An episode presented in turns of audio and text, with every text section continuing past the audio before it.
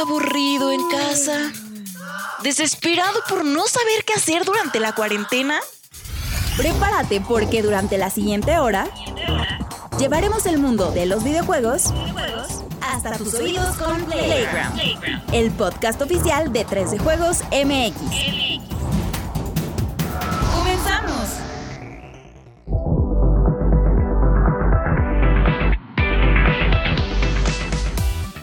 Amable comunidad de 3 de Juegos MX, ¿cómo están? Bienvenidos sean todos ustedes a la edición número 44 de Playground. Aquí con la alineación estelar, aunque nos falta el Culichi, que está en los controles moviendo todos los hilos. Tenemos al buen eh, párroco del gaming, ¿cómo estás? No sé si ya te Hola, había visto esa sudaderita o no. Creo que sí. Esta ya, Sí, ya sí, sí. de hecho fue cuando, cuando me empezaste como a observar lo que me ponía. Así es. Así es, con el Juanemcito nada más lo estoy viendo. Está hablando y estoy así. ah.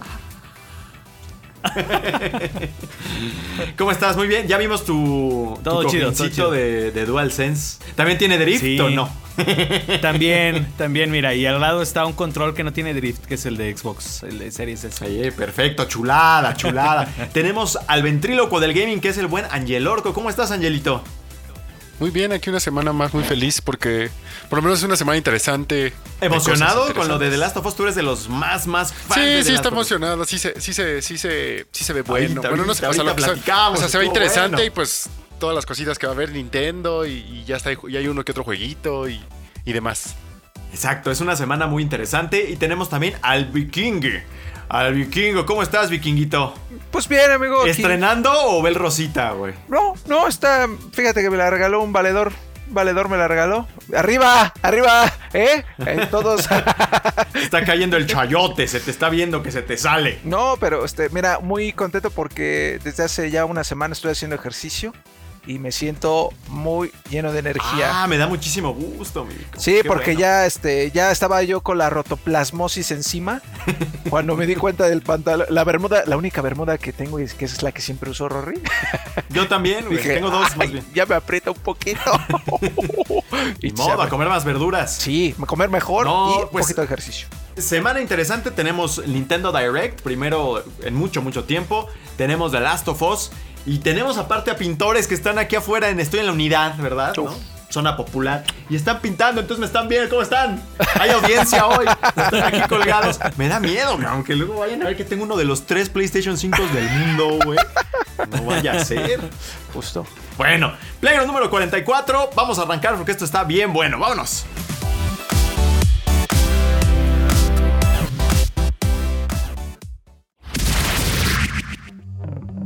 Los temas más relevantes de la industria del videojuego están aquí. En la opinión de la semana.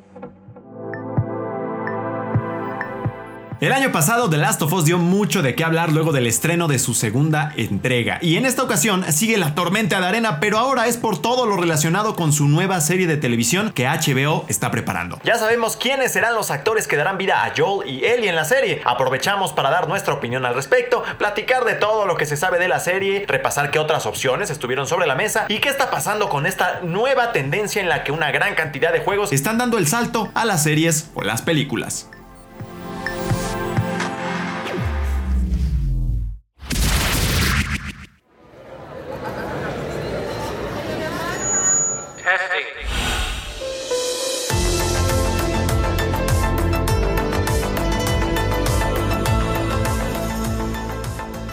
Pues así es, estábamos, estábamos el vikingo, el culichi, ya terminando la jornada laboral, bien felices jugando Red Dead Online.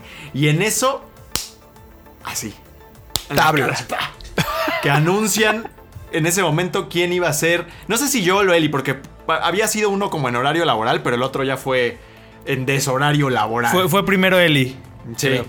Y de hecho me equivoqué porque yo en la nota estaba escribiendo le dije, bueno, habían considerado en su momento a Ellen Page. Y ya terminé la nota, pa, pa, pa, pa, pa. Me salgo, mi primer comentario.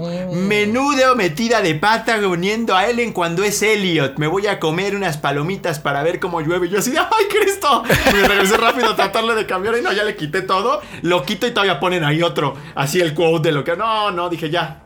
Valió calzón. Afortunadamente ya nadie más le siguió por ahí. Tuve un desliz y ya me iba a llevar... eh, me iba a llevar el que da risa. Bueno, pero hace un mes se llamaba así, o sea.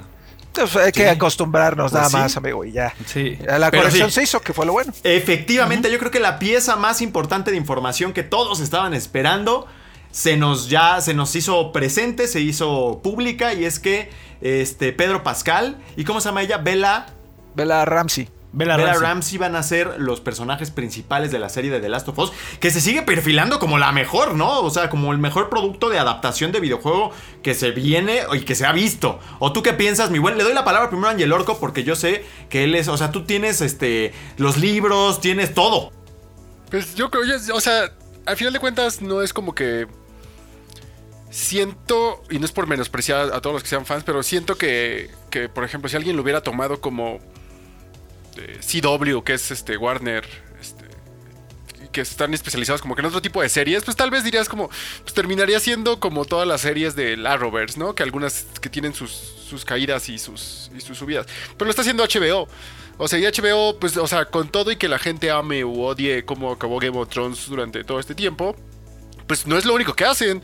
O sea, han tenido No, series no, no. del calibre como Chernobyl, que le fue súper bien, la True Detective. O sea, siento que tienen esa posibilidad, esa esos recursos ahora sí también para poder hacer una pues un nivel gigante. Roma, Band of Brothers, este, No, Los Sopranos. Y si nos vamos todavía algo más, o sea, y disculpa la palabra Alexido, si nos vamos todavía algo más cabrón, hicieron una adaptación de Watchmen que todos decían que iba a ser imposible. Ah, sí, es Y, cierto, también. y Watchmen, ¿eh? Y. Watchmen les quedó, o sea, a pesar de que al principio decían que no iba a ser secuela, que si era secuela, que era otra cosa y todo, terminó siendo una secuela directa de lo que fue y les quedó súper bien. Vean todos los premios que, que fue, todas las Sí, nominaciones. nominada O sea, también. ¿por qué? Porque HBO se puso, pues como que dio ese... Como que esa carta abierta a, a- se me fue el nombre del, del, del güey que lo hizo, que hizo también Lost, pero le dio carta abierta y dijo, órale, tú sabes lo que haces, toma. Y en este caso yo creo que, por ejemplo, ahorita que tiene tanto la, apro- la aprobación de Neil Druckmann como ayudante y tienes al escritor que es el de Chernobyl, o sea, lo van a hacer muy bien. Craig Mason se llama. O sea, no, no es como que, ay, lo, lo- lo estamos haciendo horrible, lo vamos a, lo, este, pues vamos a ver qué hacemos. Y lo primero que la gente se quejaba era como de, pues es que no se parecen. Pues obviamente no se van a parecer los personajes exactamente porque son de la vida, son un diseño especial. Obviamente todos sabemos cómo se veía Ellie cuando salió la primera vez, que se parecía mucho a Elliot Page y que la gente se quejó, incluso hubo como ahí ciertas cositas de... Pues yo no presté mi imagen, ¿no? Y obviamente por eso la cambiaron.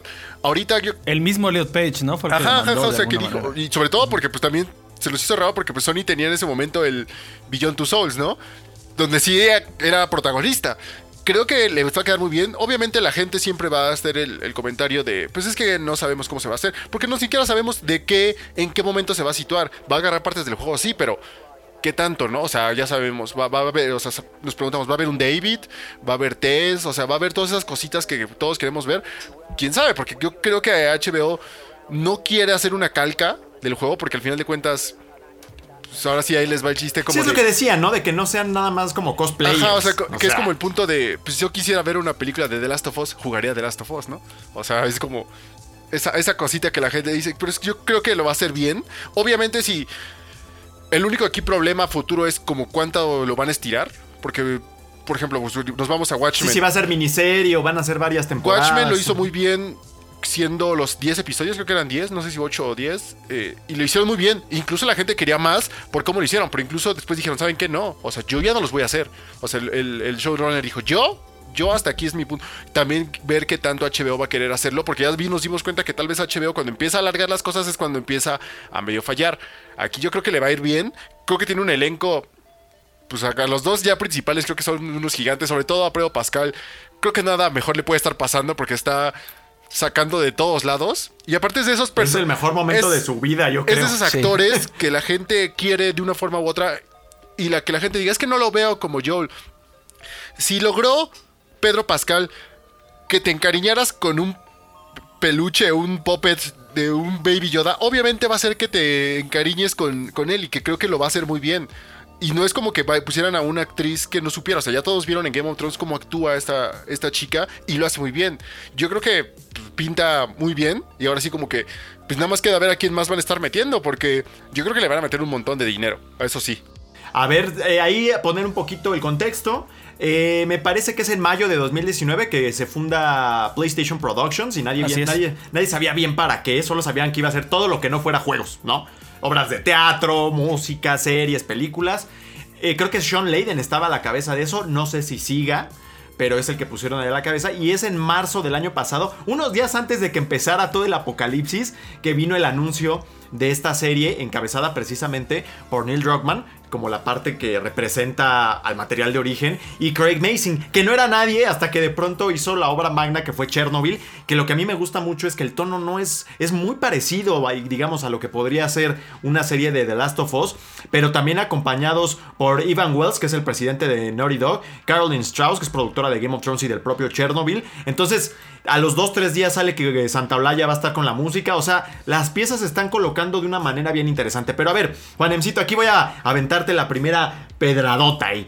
¿A ti A qué ver. te hubiera parecido que fuera Mahershala Ali, que fue quien estuvieron hablando eh, horas antes? Se hablaba de que fuera él. ¿A ti qué te parecía? No me hubiera gustado y te voy a decir. ¿Por qué, qué. maldito?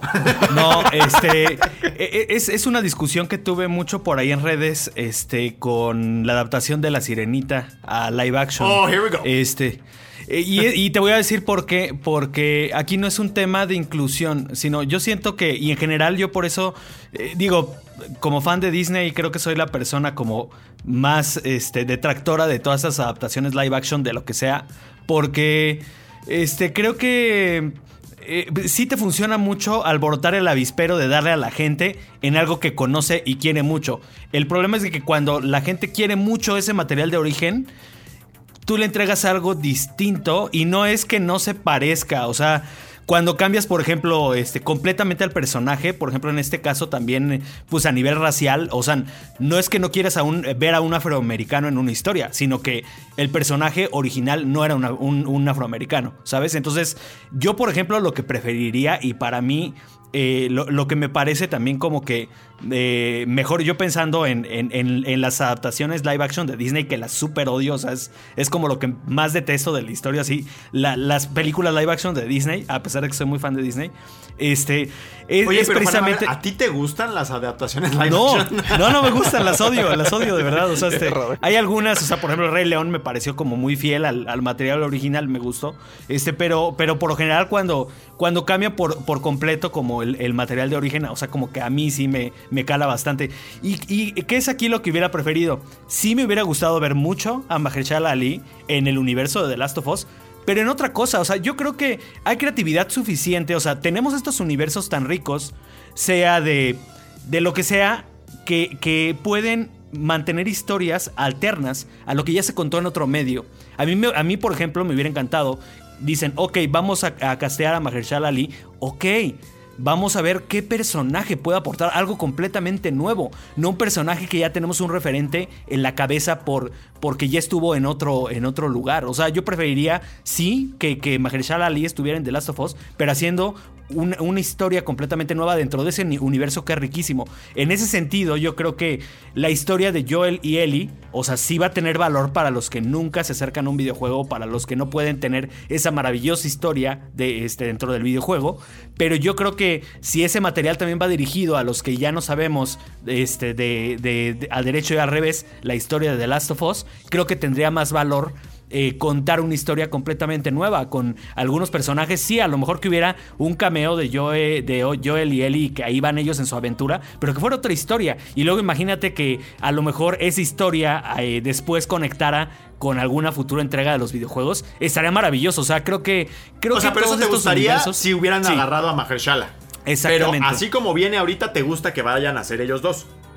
Sí, está bien, está bien. O sea, creo que pues el parecido está más, o sea, a mí la verdad sí me gusta que se parezcan aunque sea un poco, porque ya hay un referente y ese referente es muy fuerte, o sea, quieras que no sí pesa, o sea, eh, vuelvo por ejemplo al tema de las sirenitas, o sea, a mí me fascina que sea un musical con, con Alan Menken, con Lin Manuel Miranda, o sea, me encanta como que todo el concepto que hay detrás de la película Pero yo digo, o sea, ¿por qué no cuentan la historia de otra sirenita, no de esa sirenita que conocimos en la, en la, en la película animada? Y creo que en este caso es lo mismo. O sea, si hubieran elegido a, Ma- a Mahershala Ali, o sea, actorazo, me encantan sus papeles, me encanta su actitud. Este, tiene, tiene un carácter que se prestaría mucho para un universo como postapocalíptico, como el de The Last of Us. Pero sí siento que, pues, está ese, ese, ese precedente que es muy fuerte y que de alguna manera nos hace ruido y iba a causar polémica, sí o sí, sin importar ya el tema aquí de, de inclusión, de, de respeto a todos. O sea, eso, eso creo que es un tema aparte y siempre se confunde. Creo que eso es lo que más me choca, que porque tú digas, sabes que no me gusta este personaje porque no coincide, te digan, ah, no, es que tú no quieres a los afroamericanos. No, no, no, no es eso. O sea, creo que eso también lo debemos dejar, dejar en claro. Simplemente es, pues, hay un precedente muy fuerte, ¿no? Sí, vienes. Yo te entiendo. Fíjate que cuando lo anunciaron, porque al final del día, no sé si fue de eh, Deadline o Hollywood Reporter o cuál, dijeron sí estuvo en pláticas, pero no se concretó. O sea, sí era una opción real que fuera él. Y lo interesante ahí es que yo coincido con Juanem, pero en este caso, como que modo dije, bueno, pues. Como yo lo, yo lo traigo de como referente de, de True Detective, que la tercera temporada igual se me hizo floja y todo, pero el personaje que él hacía, decía, bueno, pues el tipo es igual sobrio, ¿no? Como, como que no es ninguna persona que cuenta chistes ni nada, es un, es un tipo que puede hacer papeles muy, muy, muy duros, ¿no? Entonces creí que podía funcionar, pero entiendo muy bien lo que dice eh, Juanemcito por ahí, o sea, hay veces que es como de, bueno, pero el personaje lo escribieron así y asado y punto final, ¿no? Pero pues es O que sea, entonces, no es que... en ese caso es como, o sea, Pedro Pascal es chileno, Joel ni siquiera era latino. O sea, también... O sea, yo, yo, O sea- yo, yo respeto, o sea, está, está interesante, a ver. O sea, yo creo que también, que eso fue lo que muchos, muchos de repente vieron, dijeron, es que, eh, ¿por qué no castear a otro? O sea, que todos querían a, a, a Viggo Mortensen. A Hugh Jackman. Ah, o al, ¿no? al- Pues, a- el- a- Ajá, al otro- hay otro que se me va este a, Jeffrey Dean Morgan, por ahí también lo habían mencionado. a- al que hizo Este, a Tarzán, este se me olvidó cómo se llama. Nicola Coaster Waldot o Waldo. Ajá, no sé o sea, como que, y lo que muchos decían, eh, un tweet que vi fue como de, pues es que sí, o sea, toda la mayoría son eh, hombre eh, alto, blanco, con barba que hace que se parezca a Joel, pero pues, o sea, agarraron a Pedro Pascal, que no, o sea, le tiene un cierto parecido, pero ni siquiera, o sea, Pedro Pascal tiene como que incluso ese acento, tiene esa forma de ser, o sea, si vieron la de... La de Narcos México actúa como policía Ajá. y actúa muy bien, como que tiene, no, no, o sea, si ustedes creen que solamente Sí, es el agente Peña. si solamente tienen ese, Peña. Ese como sentimiento de que lo vieron en Game of Thrones, ya saben, como medio sarcástico y al mismo tiempo todo. Muy diferente. Muy- pero Peña sí siento que es parecidón. y como dices, de poco, True ¿eh? Incluso vean el, en el papel de la de. eh, se- perdón, ahorita se me, se me fue el nombre. Hizo un papel como de. Estuvo en Wonder. Woman, estuvo. En Wonder Woman hizo un papel como que totalmente distinto a lo que ha hecho. Hizo un papel de la de. Este, como de agencia de. de, de- de- como de caballeros ingleses. Se me fue que hizo este Vince, eh, Matthew Bong, el, el director. Ah, Eh, y, que- y va a haber Este- incluso una nueva secuela. Ahí sale como. Kingsman. Ajá, de Kingsman también sale él en la 2, como que de un papel. O sea, tiene, o sea, siento que sí tiene esa variedad de papeles que no simplemente tiene que ser. Es que se parece a Joel porque es a este. Tiene barba y todo, que es mucho como. Había fotos de Vigo Mortensen, que fue. Es que le hubiera quedado perfecto. O sea, no es como que Vigo no actúe bien, sí actúa muy bien. Pero como que también es como. Tal vez ya la edad de Vigo ya era más grande de lo que querían de Joel. También piensen eso, o sea. Creo que Pedro Pascal. Pero es que ahí vuelvo a lo mismo. ¿Por qué no contar una historia nueva? ¿Por qué no hacer a nuevos personajes para este universo que ya es rico? es que lo que. pues, O sea, yo, yo, yo, yo eso es lo que me cuestiono. ¿Por qué en todas estas adaptaciones no nos cuentan historias que enriquezcan más en el Es que universo? ese- ima- en vez de que imagínate nos que, a hacer estos cuestionamientos. Imagínate que no, como no sabemos, o sea, que se haga la historia de Joel y Ellie, pero no se haga Joe y Ellie juntos. O sea, que sea como todo antes o algo así. Que justo, justamente, yo estoy contigo, Juan. Cuando salió la de Watchmen, yo decía, ¿para qué van a hacer otra vez la de Watchmen si ya sabemos en qué acaba? Lo dijeron, no, no, no, es que va a ser este, una historia alterna. Terminó siendo secuela. Y nadie se esperaba que fuera una secuela. Yo creo que en una de esas de aquí de Last of Us se aplican la de. Ah, pues vamos a contar cuando Joel y de esas se iban Híjole. a hacer otros Te, te cortaste tantito, Angel Orco. No te escuché, perdón. Ah, que la de que tal vez se vayan a hacer otros encargos y Des o que Ellie eh, esté la parte de, de cuando estaba eh, como que escapando cuando después de que la mordieron, esas cositas que yo espero igual como Juanen que diga que no simplemente sea una calca porque pues entonces pues ya, ya sabes, no va a acabar y, y va a ser como, ay, en el segundo capítulo Eso se está va a interesante, morir. porque sí es cierto, volver a ver la misma historia, pero igual para la gente que nunca ha visto esto, pues sea también interesante. Pero a ver, vamos a darle también la palabra al Vico, que está aquí como que ya, pues, pestañeando, aunque está bueno el debate, ¿eh? Y fíjate que otro donde yo lo he tenido, incluso con, con mi novia, es eh, con James Bond. Porque también se ha hablado mucho de meter ahí a Idris Elba, ¿no? Y en algún punto decían, no, pero No, pues no, ahora, es, nunca se ha ahora, es hecho". aje- ahora es mujer, ¿no? O sea, Sí, es pero, completamente ajá. a cambio de género. Pero creo que nada más, no, es que habrá que ver la película, pero parece que es como una transición ahí temporal o algo. No sé si ya va a ser permanente o no. Pero bueno, si es, pues vaya, es lo mismo. Es volver a hacerse ahí como que toda esta reconfiguración mental y se pone el debate muy, muy, muy caliente. Vico, ¿a ti qué te pareció la selección de personajes? ¿Qué te hubiera parecido que fuera eh, un actor con otro perfil, básicamente? ¿Te parece que hubiera encajado bien o no? Es que yo veo, veo cosas muy valiosas en ambos argumentos, tanto en el de Angelo como en el de Juanem. Pues mira, a, a mí me parece bien en, en el entendido de que eh, pues esto es una adaptación, ¿no? No sabemos bien si sea fiel, así una calca completa a- a- del juego, que yo lo dudo mucho porque hay eh, varios huecos que la neta... Hay, Craig Mason ha dicho que va a expandir. es que al pu- pueden contar, ya lo dijo aquí Angelito, cuando anda haciendo sus business, el Joel, eso es, o sea... Eso nadie sabe cómo, cómo es que era tan biznero y cómo lo conocía un montón de gente, cómo nos conocía el gordito que, lo- que luego lo agarran a tubazos. O sea, ese está padre y estaría interesante abordar también esa parte, ¿no?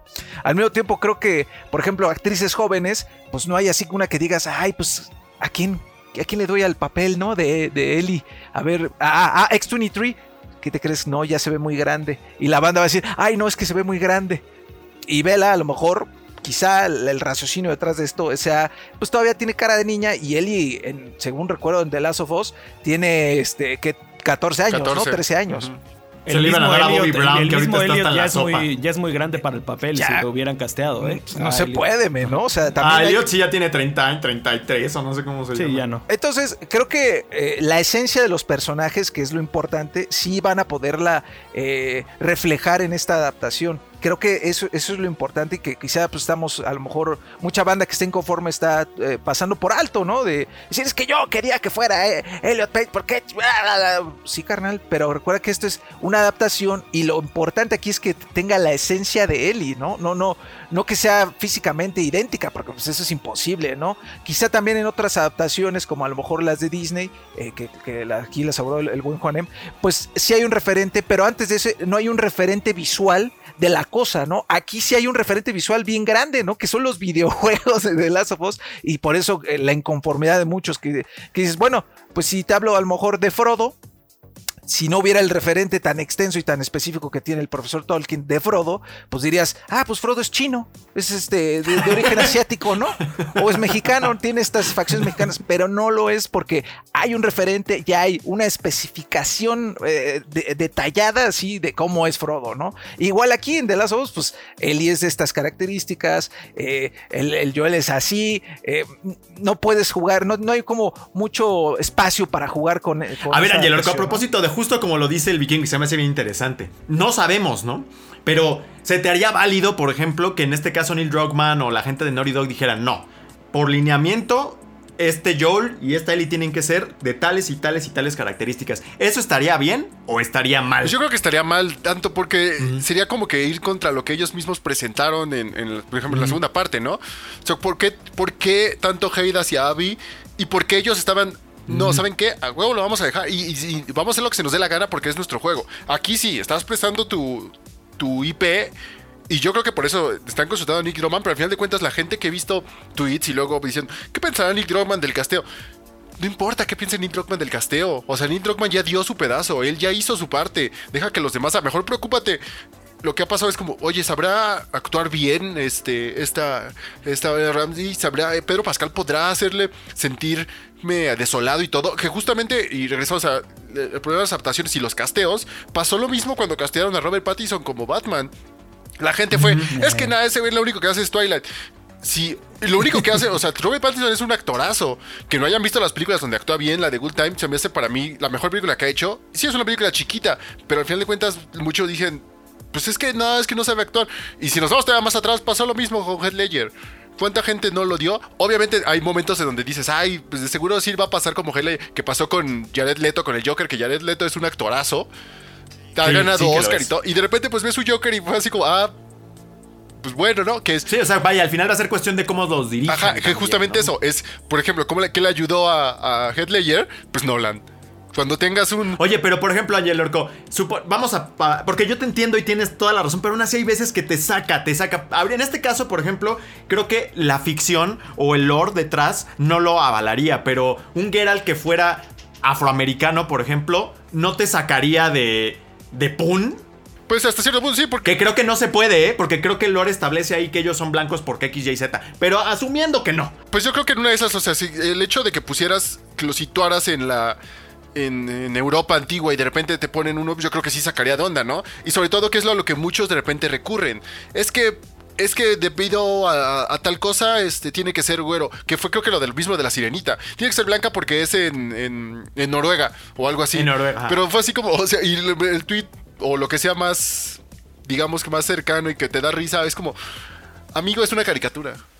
O sea, o sea, no importa que sea, o sea, que justo, o sea, creo que hay momentos donde se presta más para la inclusión y ha habido temas como por ejemplo que Scarlett Johansson iba a ser un personaje trans y creo que sí le llovió porque fue ¿por qué vas a castear a, a Scarlett Johansson cuando puedes castear a, a- a- a un personaje trans? Creo que ahí tal vez sí tenga cierta, cierta validez que, que la gente se queja. Hay unas partes donde pues mucha gente se, Híjole, es que es un se, tema se bien quejó difícil. cuando en la de Titans eh, este eh, Starfire era afroamericana y al final de cuentas pues, sabes que ni importó.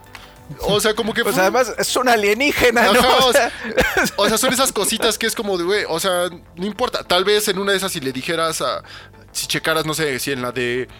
A mí me, me sacó de onda, y ahorita regresando con el tema de lo que dijo Juan en la adaptación, yo cuando vi la de Aladdin, la última, pues yo tenía como que la idea de que Yasmín pues era, este...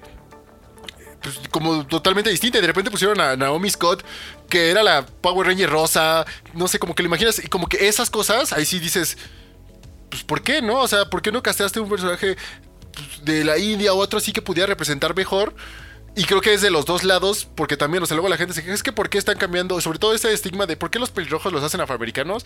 Pues como, pues, no es que los tengan que hacer, ¿no? O sea, si se presta, si el personaje se da para poder hacerlo, pues está bien. Si por alguna esta razón... Pero tú no crees que hay veces que sí es una agenda, o sea que igual no es tanto qué tan bueno es, sino que se tiene que cumplir. Y digo creer, o sea, no estoy diciendo que así sea, Pues yo creo que porque aquí es un tema bien complicado, la neta, pero bueno. Yo creo que más bien el hecho es que muchas veces ya lo, o sea, quiero creer, o sea, yo quiero creer así mi positividad así como así, que muchos de los casteos ya lo hacen eh, de, ah, pues mira, está esto, 100% ya no se fijan.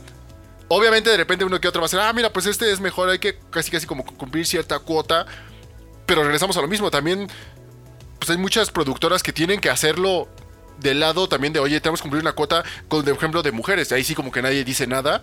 Cuando yo creo que es lo que deberían de hacer, pues todos, ¿no? O sea, creo que incluso iba a, iba a salir una, una de que ciertas compañías tenían que tener un porcentaje de mujeres trabajando, ya sea de lo que sea. O sea, sabes, de, de maquillaje, sonido, lo que fuera. No creo que aquí exista de, oye, Y la cuota, la cuota de chinos, la cuota de latinos, la cuota, o sea, t- sí hay un documento que dice que, que se deben tener esos requisitos. Y, y no, ¿no? pero no creo que de repente digan, ay, ¿sabes qué? Este, nos falta un actor afroamericano. Pues a ver, pues este, modifícate este y cámbialo. O sea, no creo, porque pues también, o sea, ¿sabes? O sea, como- ¿Quién sabe? ¿Quién sabe? Yo, yo no sé. La verdad sí creo que hay veces que puede ser porque hoy es como... También hay veces que siento que para cambiar el status quo tienes que forzarlo un poco al inicio. Y es lo que estamos viendo hoy, no solo en esto, en todo. Es como de no se va a dar de manera orgánica, se va a dar porque así tiene que ser ahorita. Y ya después ojalá se diera de manera orgánica. Pero bueno, ya nos clavamos mucho en este tema de que si afroamericanos, que si no, el hecho es que son Pedro Pascal y este Bella Ramsey. Al final, Juanem, ¿te gusta o no te gusta la selección y por qué? Sí, sí me gusta. Este, sobre todo, pues creo que acabamos de ver nada más y nada menos que Mandalorian.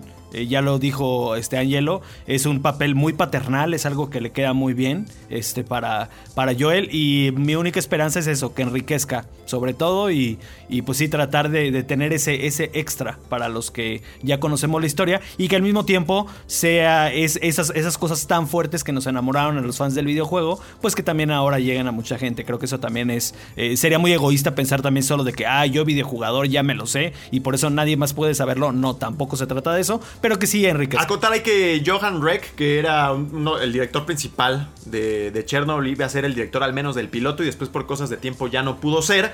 Y ahora es una especie de revelación rusa que ya ha sido premiado en Cannes. Eh, Kantemir Balagov, la verdad no tengo idea de lo que ha hecho, o sea, no, no lo he visto. Sé que por ahí hizo una especie de drama de Segunda Guerra Mundial y lo cual a mí me, me gusta, digamos, como en la, en la imaginación porque sea compatible. Pero es la otra parte que también tenemos que conocer, ¿no? ¿Quién va a dirigir los capítulos? Eh, y confiar en que Neil Druckmann y Craig Mason van a hacer un gran trabajo en la parte del guion que creo que se van a hacer cargo. Vico, algunas ideas finales sobre, sobre esta, pues esta selección, este casting, este reparto. Pues yo los invito a, todo, a toda la comunidad que esté inconforme a que se espere tantito. Que, a que se relajen un... que se relajen un montón. Porque es- ni hemos visto, mira, cómo se van a ver. Eh, los, ya, Ya los actores caracterizados, claro. que creo que eso es- va a ser muy importante. Y quizá ahí cambie toda la perspectiva de esta banda que está muy inconforme y muy molesta. ¡oh! ¿no? Entonces, yo los invito a que se relajen un poquito, confíen en la, en la producción de, de la serie, en la compañía en sí, que es HBO, no es este, no es este aquí, este Producciones Eugenio Derbez. O sea, no, discúlpame. Que incluso el propio Netflix ha sido un poquito cuestionado en cuanto a la calidad y un poco inconsistente que tiene en cuanto a los trabajos que a veces hacen, ¿no? A veces hace una cosa bien, otras más. Aquí HBO sí creo que es más consistente. Sí, ¿no? eh, le pone, de verdad que revisa las cosas, ¿eh? O sea, neta, eh, los que hemos tenido la oportunidad de estar en, en los eventos que hace HBO, este, te hablan de, es que aquí no hacemos tontadas, o sea, revisamos de verdad eh, con lupa lo que vamos a hacer y si no está bueno, la neta no lo hacemos. Entonces, tengan la confianza y espérense tantito, sean pacientes, yo sé que en pandemia a veces no se puede, pero este, pues sean pacientes, disfruten de Mandalorian, disfruten Game of Thrones para que ustedes vean ahí a los actores trabajando y digan, pues igual lo hace bien, ¿no? Ayer, Orco, ¿qué es lo que más te preocupa? Al margen ya de todo lo que ya debatimos, ya lo, lo exprimimos hasta el máximo. ¿Qué cosa te preocupa todavía? No porque le, sepas que le están haciendo mal, sino sencillamente porque tal vez todavía no se sabe qué va a ser de eso o no sé. ¿Qué es lo que te preocupa Yo creo que lo que más me preocupa es la duración. Siento que podría, esa es la diferencia entre que sea una serie de esas que puedes disfrutar y que de repente la estén alargando tanto y tanto y tanto que sea como de, bueno, pues ahora, o sea, ya ni siquiera de que sepa, no sepas qué va a pasar, sino como que, o sea, tiene que llegar un momento donde tiene que haber un conflicto, tiene que haber un momento en donde, pues, queramos o no, los infectados tienen que ser una parte muy importante sin llegar a ser como una serie de zombies. O sea, desde el punto. Sí, Y creo totalmente. que sí, Porque si no- Ajá, no. si no es donde ahí va a empezar así como de, ah, bueno, y ahora les vamos a presentar el, el zombie. De hecho, esa va a ser la primera reacción de mucha gente, yo creo. ¿eh? Los, los que no tengan ni idea de qué es The Last of Us van a decir, ah, The Walking Dead Ajá, otra exacto. vez. O sea, que no sea como de no caer en el drama exageradísimo de The Walking Dead y que no y ni que siquiera caiga tampoco en el, en el ese como el villano de la semana y que sea como ahora te presentamos un, un este infectado perro y ahora te vamos a infectar un, ahora el, el malo de esta semana va a ser el, el, el runner y el o sea como que no o sea no, no, no es que no se haga una serie de zombies yo creo que eso es lo, lo único que me preocuparía Lo que, lo que te preocupa más, tienes toda la razón ahí. Juan Emcito, nada más de todo, digo, PlayStation Productions va a ser algo que abarque más, más que solamente The Last of Us, al menos esa es la idea, o eso parece. Eh, ¿Cuál es la otra propiedad de PlayStation que a ti te gustaría ver inmediatamente después? Adaptada a serie, incluso a película, no sé. Pues Uncharted era la que sonaba y ahí viene la película, ¿no? Este, que también habrá que ver, ¿no? Que, que viene por ahí. Sí, lo mejor Este, de la vida de Tom que- Holland, ¿eh? Uf. Él sabe un montón. Yo creo que ahorita este Horizon Zero Dawn Me ganaste. Sí. Está bien, o sea, este ya viene segunda entrega, creo que es de estas, o sea, en, en la generación pasada demostró ser un, un estandarte de estos juegos, este, pues digamos como maduros, de, de- de bastante importancia, que le ganó el, el- el derecho a tener secuela, entonces yo creo que sí, eh, estaré muy interesante ver esas, esas máquinas, eh, pues en, en un live action, estaría muy interesante ver esos efectos especiales. Sí. Y pues a ver si mm, yo a mí me suena más como para película que para serie y yo creo que, que va a ser más común ver películas que series, pero habrá que ver. ¿Quién sabe? Bueno, sí, porque hoy las ponen en streaming. Y acotar ahí nada más para todos que estén en el debate y demás. Creo que es un tema toda, nos está tocando a nosotros como generación esta coyuntura entre un cambio de paradigma bien, bien radical. Entonces, como que si tienen ideas divergentes, pues ténganse paciencia, digamos, ¿no? Me- Mente abierta, nada más no ponerse hostiles y ir aprendiendo. Yo al final hay veces que siento que si pienso de un modo que me que puedo parecer como conservador, digo, bueno, pues igual y todavía no me cultivo lo suficiente o me falta, me falta ampliar mi criterio. O hay veces que pues, también me mantengo en mi macho y digo, bueno, pues con respeto nomás difiero, ¿no, Sí, Mírico? sí, no, y a- eh, recordar a la pandilla que el que sea puede pensar como se le hinche su gana, ¿eh? O sea, que sea correcto o no, ya es distinto. A- abusados ahí, porque incluso eso estaba debatiendo con un valedor de la UAM, de- académico y todo, de que, ¿por qué yo tengo que pensar así? O sea, porque tú dices, no, discúlpame, yo puedo pensar como se me hinche mi gana, que, que esté correcto o sea bien visto, ya es otra cosa. Los invito a que No, también sobre todo- a eso, ¿eh? Y sobre todo yo creo que hay que mantener el, el- el- el debate y, y sobre todo el respeto. O sea, creo que creo que este es, es posible, por ejemplo, yo decir, a mí no me gusta que pongan a un afroamericano de este personaje y, y yo ya di mis razones, pero este se está haciendo también un debate pues con respeto. Creo que eso Claro, es eso es lo principal. eso es lo principal, a no caer también en, en, en también este, volverse locos por ese tema. Yo, por ejemplo, si- perdón, si no me gusta una, una adaptación, simplemente pues no la consumo o no, no me clavo en eso. Pagar con O la sea, cartera. si- si- Simplemente, exactamente, no es para mí. O sea, yo en las últimas este, eh, de- que les digo de Disney que no me gustan, a veces las veo ya así como que mucho tiempo después y digo, ok, ya sabía que no me iba a gustar y no, y no me clavo en eso. Ya sé que no son para mí, son para otro tipo de público, ¿no? Bueno, pues ahí está. Díganos ustedes qué les pareció la selección eh, de Bella Ramsey, de... ¡Ah! Se me olvidó, siempre digo Peña. De Pedro, Pedro Pascal. Pascal. Ah, De la Pedro gente Pascal. Peña. Y los que faltan, porque también hay una plétora enorme de personajes ahí que todavía faltan por, por ser seleccionados y que también van a ser una parte fundamental de la historia. Y vamos a ver qué es lo que va haciendo HBO. Por lo pronto yo sigo con confianza de que va bien, ¿no? Sí. Creo que va, va- va suficientemente bien. Entonces, bueno, pues seguimos con. Qué buen tema, qué buen tema. Seguimos con Playground. No se despeguen, vámonos.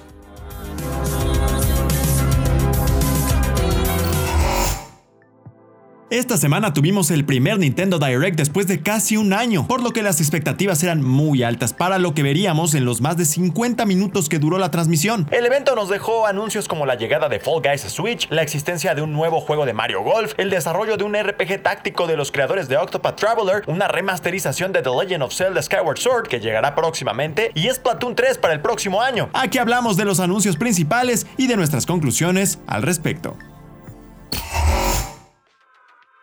Y bueno, Nintendo Direct, después de muchísimo, muchísimas expectativas, mucho hype, eh, quiero saber qué piensa de esto el señor vikingo del amor, eh, que es, es una voz eh, bastante neutra en este terreno nintendero, ¿no? Sí, sí, fíjate, querido Juanem, que hay este, cosas que la neta sí me gustan de Nintendo, hay cosas que me emocionaron. Hay muchas otras que no. La verdad, creo que digamos que un 90% eh, no, no me emocionó de este Nintendo Direct. Eh, eso es porque ya soy una persona vieja, ya soy un, un señor. y este, pero, eh, por ejemplo, Fall Guys. Fall Guys ahí en Nintendo Switch me parece que va a estar muy divertido por, por la naturaleza propia de la consola y su entorno. Todo el sentido hacia ahí. Ajá. Ahí en Mario Golfito, el, me acuerdo que eran muy divertidos. No lo veo mal, de hecho, hasta me podría aventar. El golf no, pues no me late sin gol- el golfito, sí. El golf, pues bueno, podría intentarlo ahí. Eh, la colección de Ninja Gaiden es así, dije, ah. Hasta el éxito me mandó un mensaje almidonadísimo, ¿eh? Pedrada ahí al Alex que no quiso Sí, venir. a ahora, ahora no quiso de el Ninja mano. Gaiden. Pero vaya que. Y la gente quería algo de Ninja Gaiden. No, lo- no es. A lo mejor no es lo que estaban esperando, pero es algo. Y la neta creo que va a ir muy bien ahí. Eh, Plantas contra zombies. el- la batalla de. de como del, del. ¿Cómo se llama? Ne- ne- Neighbor, Neighborville. Neighborville. Es, el juego está chido, de hecho en México tiene una muy buena recepción, cosa que quizá a varios les sorprenda, pero pues sí gusta mucho en México, está chido que llegue a Nintendo Switch. Sí. Y para mí la, la nota alta este, es Platoon 3, que es de esos juegos que sí me gusta jugar eh, de vez en cuando en. ¿Neta? Sí, fíjate que el 2 me pareció muy entretenido y jugarlo con amigos, eh, en ese que vas con los huevitos, bueno, los... Ah, sí. sí el que es como un, mod- es un modito horda. Horda, está divertido, Ajá. está cotorrón. Eh, Me llama la atención que sea así todo lleno de arena. Eso, guau, pues, pues, ¿qué pasó aquí? No? Pues que no había así como color y, y buena onda. ¿Qué le Ojalá que no lo juguemos en el apocalipsis de verdad. Ojalá. Porque, sí, porque al paso vamos a jugarlo ya en el Splatoon 3 de verdad. Sí, de estar justo- jugando Splatoon 3, ¿eh? Justo así, y la neta, creo que esos son. Hubo muchos otros anuncios eh, de Legend of Zelda que, que creo que tú nos podrás comentar mejor porque Sí. Yo no soy tan fan de la franquicia. Ojo, ojo. Ajá. No soy tan fan. No quiere decir que me. ¡Ay, me molesta! este, solo pues, no me gustan tanto ya los juegos de, de- de Zelda, ¿no? Son muy buenos, el kit que son muy buenos. Pero varias cosas sí estuvieron chidas. Este, otras muchas dije. "Ah, ¿Esto qué? ¿Esto qué, Eh, güey?" hubo, hubo bastante, bastante rellenito. Pero, este, a ver, Angelo, ¿tú crees que eh, podría decirse que después de más de un año de espera por un Nintendo Direct, ¿nos cumplió este Nintendo Direct? ¿Sí o no? ¿Y, por qué? Yo sí creo que como que quedó de ver, pero más bien creo que fue por nuestro propio peso, casi casi. O sea, Nintendo no, o sea, nosotros lo hypeamos, ¿sabes? O sea, Nintendo no llegó y dijo anuncios especiales o exclusivas o, solo anuncios de, de juegos first party. O sea, Nintendo dijo, va, ahí les un direct. No hemos hecho uno en un rato, pero ahí les va uno. No, el pedo fue que nosotros pues, nos alocamos. Siendo honestos, todos nos alocamos y dijimos, ah, y ya justo aparte se, se juntó con el aniversario de Zelda, eh, pues venimos del aniversario de, de Mario, bueno, sigue, o sea, todo eso, y pues los rumores de que de una Switch nueva, todo eso obviamente siempre hace lo mismo que es hypear esto. Yo creo que en el- al final de cuentas, Nintendo sacó, hizo, hizo bien, obviamente sí siento que hubo un poquito, un poquito mucho relleno, la verdad. Pero pues cumplió en la forma, por ejemplo, un Skyward Sword HD, queramos o no, sigue siendo un, un anuncio importante. O sea, porque pues mucha gente, o sea, yo me incluyo, nunca he jugado el Skyward Sword. Eso tal vez en un Switch se dé la oportunidad de que digas, ah, ok, tal vez ya lo pueda jugar. Creo que el anuncio de un personaje de Smash siempre es importante, les guste o no, porque al final de cuentas pues sigue siendo el emblema de Nintendo. Y pues tiene cositas, o sea, ¿qué más me, llamó la atención? Pues creo que el... Siento que el crossover entre Animal Crossing y Mario abre las puertas a más crossovers con Animal Crossing. Ya saben, me, me espero uno de Zelda pronto. O sea, Posiblemente Como que, vaya, ajá. como que vaya saliendo. El hecho de que, de otro lado, pues, digamos, Fall Guys ya ni siquiera es. Digamos que ya no tiene la popularidad. Pero pues veo a los, a los este, frijoles con trajes de Zelda, trajes de Mario. o sea, ¿sabes todo eso? Que a final de cuentas es lo que la gente le gustaba de, de- de- para poder entrar al Fall Guys. Es como, yo quiero mi traje de, de, de Luigi, ¿no? Y va a estar ahí tratando de sacar coronas. ¿Y cuántos Switch no hay allá afuera, no? Sí, En- sí, en sí. calle. O sea, el único- el es único- una gran base de usuarios. El único problema que yo siempre que he tenido que es que ya sabes que la cognitividad de- del online de Nintendo tal vez no sea tan buena comparada con otros, ¿no? Ahí veremos cómo se desarrolla eso. Eh, en mi caso, el Splatoon para mí es un juego que totalmente no me interesa, siendo honestos. Pero, por ejemplo, el Ninja Gaiden también, o sea, sí, sí es un juego, sí es un juego viejo. Y, y muchos de estos juegos son juegos viejos. El de los zombies, el de se me fue cómo se llamaba, Sí. el de Stoneborn. eh, Sí. ese, ese- ese es un juego que yo jugué hace un buen, pero dices, ah, regresamos a lo mismo. Lo puedes jugar en el Switch, lo puedes jugar ahí eh, estando donde estés. Eso es bueno, eso es un. es Eso, un plus. sigue, eh, eso la sigue rompiendo en Nintendo. El ese, único- ese formato flexible. Y, y siento que esta vez, pues, como vimos varios RPGs como en este, con la misma estética, bueno, no la misma estética, pero muy similares, este, como que old school, así retro y todo. Yo creo que le está viendo, este, el, el Project Triangle, pues sí, es como una mezcla de, de todo lo que ha hecho Nintendo. Que aparte que la gente diga, es que son como los juegos viejos, sigue viendo igual, pues es que le está yendo bien, o sea, no, no porque sea un juego que se vea retro. Automáticamente es un juego ya pasado. O sea, ellos lo están tomando una estética, pero vean todas las demás cosas. O sea, eso, eso lo de escoger, como tener opciones, que la historia vaya cambiando. Es algo que nunca verías en un juego retro de hace, uh, Oye, ahorita como que siento que lo hicieron muy bien y pues sí llama la atención, sobre todo para aquellos que les gustan esos juegos. O sea, el, el, eh, eh, el Legends of Mana, eh, todo, todo eso de que la gente lo que quiere son seguir con esos juegos. O sea, no, entiendo por qué Nintendo simplemente pues ya, ya- ya- siento que está explorándolo porque lo está haciendo muy bien y sabe que les está pegando. Lo que yo me hubiera gustado a mí es que si hubieran anunciado un, un Zelda All Stars.